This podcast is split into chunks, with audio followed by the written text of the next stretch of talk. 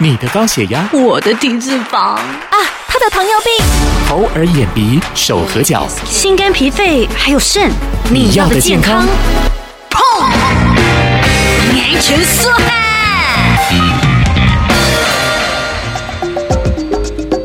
众朋友，大家好，欢迎您收听你要的健康节目，我是主持人婷君。我们都不想要被忘记哦，尤其是不想要被自己的父母遗忘，那就要更留意这个长辈大脑退化，就是失智症的一个发生。所以今天为您邀请到的就是我们台北市立联合医院仁爱院区神经内科曾瑞新曾主任来跟我们聊聊关于失智症。主任你好，主持人你好。我们很多朋友都知道老了势必要面临老化的问题，只是有没有透过及早的发现，然后及早来预防？让他尽可能不要发生的那么快哈，医生，我们要如何判断长辈他不只是正常的老化，他可能是所谓罹患的老人失智症？其实说不是每一个长辈都会得失智症的，那我们统计上六十五岁才百分之五，到八十岁才百分之二十。放心一点。对，所以通常我们看到一些这个早期症状有很多哈，临床上在我们记忆门诊常碰到的，他第一个会重复发问，讲完事情再重复再讲一遍，然后他自己不自觉哦，当自己觉得自己记性不好的长辈都不。是失智，只是他紧张跟焦虑、忧郁而已。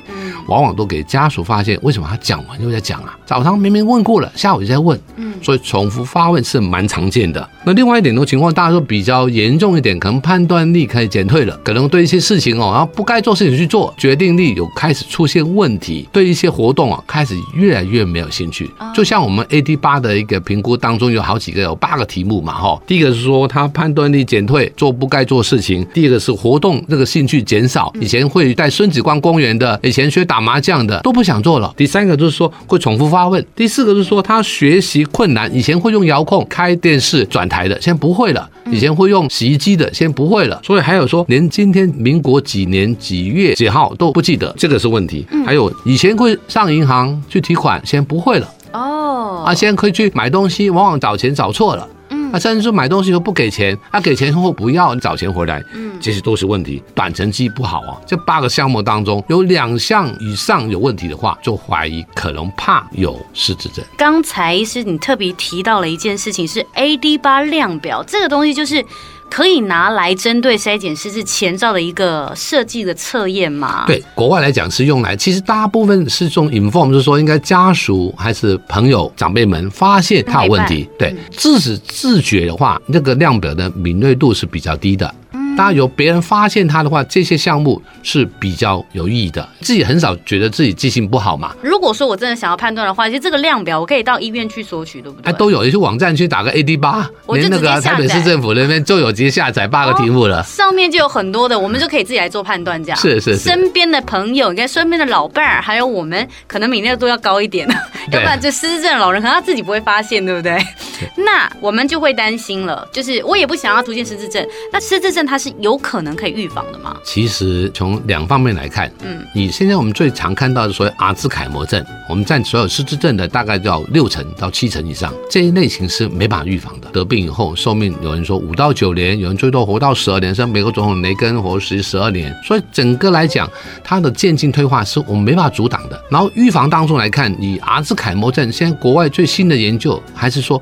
多动脑筋，多活动，地中海饮食这种的观念，你去防止，而且延缓它出现。但失智不是只有阿兹海默症啊，大部分人说哦，我就以为得失智就是阿兹海默症。但有些病，例如说中风所造成的血管性失智症，这种病人是可以预防的，哦还有可以治疗的。哦你不要让他再中风就好啦。所以你好好控制你的胆固醇、血脂肪，还有那个血糖，还有高血压，不就可以改善吗？血管不堵塞，他就不会中风啊。一本中风过一次以后，他不再第二次。他不会坏下去，但阿兹海默症得病以后慢慢会退化嘛，是比较困难的。但，血管性失智症，有很多病人跟他讲，那好好控制它，十年八年不再坏就维持了。但另外一些像水脑症、正常脑压水脑症，发现以后赶快治疗，放引流管可以终止它的变化，不会再坏下去。包括第三期的梅毒、维他命 B 十二缺乏症候群、甲状腺功能过低，还有忧郁症也会造成假性失智啊，这些病都应该及早找医生做诊断，早期诊断、早期治疗啊，有些病。所以，真的得阿兹海默症得了以后怎么办啊？就是要学习怎么面对家中有个失智老人。所以，健康生活，我想是根本。对。不管是失智症或者是哪一种类型引发的这个身体的问题哦，其实很根本的一件事情，就是我们刚才讲的要健康生活嘛。那最近又有一个电影叫做《露西》，它里面刚好也在讲一件事情，就是脑子进化的事情。我们没有想要进化，但是至少让我们的这个脑子可以维持在一个健康的状态。如果是针对哦这个保养好了，我们说前期的保养，我们应该如何做到所谓保养到大脑，或者说储存到老本，让我们未来至少罹患的风险低一点？对，所以我们常跟长辈讲说，多存老本，脑袋的本钱哦。平常你多动脑筋，多学习，那脑的本钱比较大。我在门诊当中碰到一个长辈，他来跟我看门诊的时候，太太说：“这个不是我先生。”我说：“没有啊，他做出来 MSC 可有二十八分。”他说：“没有，这个先生我以前不是这样子的。”他以前哦很聪明，他在国外什么事情可以做，最近发现事情不对了。他的太太觉得他不是，但临床看起来不觉得有失智哦。结果我们觉得那么明显之下，好，我就做检查以后做电脑断层，发现脑袋已经萎缩三分之一。哎，他临床表现跟正常人没有太大差别，只是表现差。所以因为那个他先生是一个商界很出名的大佬，他常动脑筋，常活动，所以发现常动脑筋，你脑的本钱有的话。就算你在萎缩，你的症状也没那么快出现。所以我们认为说，从这种的国内外案例来看，多动脑筋、多活动、多运动，任何一个运动哦，手在运动、打球，你都动脑啊。每个人拿个杯子喝水都动脑，这些的运动都训练脑袋，让脑袋本钱存有的时候，万一萎缩，你的症状也会延缓几年出现，也不会造成你的生活上的困扰。嗯，其实不难，就是多动、多做、多动脑，对，可以这样讲，多想，多想，多多练习脑袋。不要说退休后只能在家里面不动下来。我们很明显叫做用进废退的观念是要鼓励的，要使用。因为退休以后。你要增加你的生活网络，多动脑，种种的这些的动作都是对失智预防以及延缓是有意义的。是，所以请大家也多讲话啦。我想在讲话的过程当中，也是动脑的一个方法嘛。另外一个部分，刚才医师有特别讲到，既然发生了哦，其实就是面对。那尤其是家里如果有失智老人的话，面对他跟跟他聊天，跟跟他相处，其实是一个很重要的关键。医师，我们怎么跟他相处？因为其实大家会失去耐性啊，或者是说。怎么办？我不知道面对这个已经像刚才医师讲到了变了的老伴儿，我应该。如何跟他应对？如何跟他相处？其实说，我们很多的一些啊失智老人的那个一个一个家属很辛苦。嗯、我们常常说，我们很多家属的联谊会、家属支持团体，其实很难过的。嗯，有一个病人跟我讲说：“曾主任，你为什么开记忆门诊？你开个失智症家属门诊啊？最痛苦是我哎，我每天看到他，他出去怕走丢，而且家里面到处大小便，怎么办啊？但是你想我把他丢出去外面不管他吗？不行嘛。所以找出如何与他。相处之道，还有让那个长辈有一个尊严的晚年，所以我们这个地方说，他剩余余年当中，让他很快乐的活下去。还有说，你要学习怎么面对他。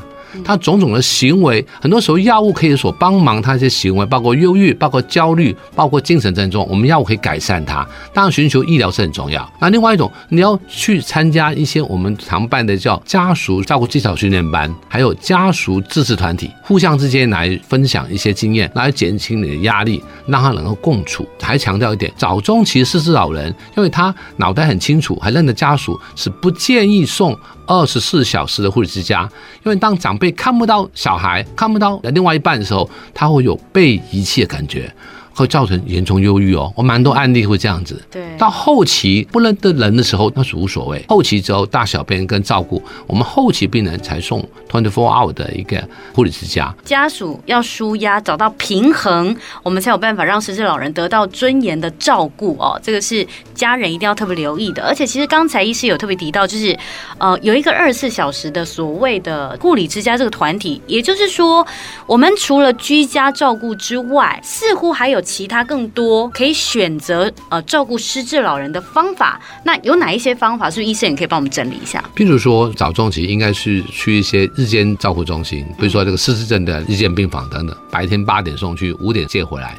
让他白天能不能跟一些老人生活，然后晚上回到跟家人生活，就像上学一样嘛。嗯，他能够接受这种的行为。失智老人后到早中期，他虽然说没有到卧床，但是他智能的能力下降，很多日常生活就减退了。很多一些职能训练跟智能训练会有帮忙，那些都可以改善他的生活品质，以及让他维持他原有的功能。所以我们认为早中期应该去 day care，然后后期可以去护理之家。但说实在，国内的一间照护中心还是不足啦。通常会建议在地老化，每个区都有这样的中心会比较容易。不能长辈哦，你不能从天母跑到仁爱那边大安区来，太远了。所以我们仁爱这边有我们说仁鹤轩，专门照顾早中期的一些失智老人，这个是很好的机构的 model。我觉得这种可以全国做推广，可能会让该区的老人能够在地老化，活得更有啊能力。对，是医师，我想最后要麻烦您给我们一些鼓励啦哈。我想失智症的老人需要鼓励，这个照顾人也需要一些鼓励。我常常讲一句话，对一些照顾者，对自己好一点。你倒了，他也没人照顾了。这个长远的路走下去才是重要的。嗯，生理跟心理要达到平衡啊。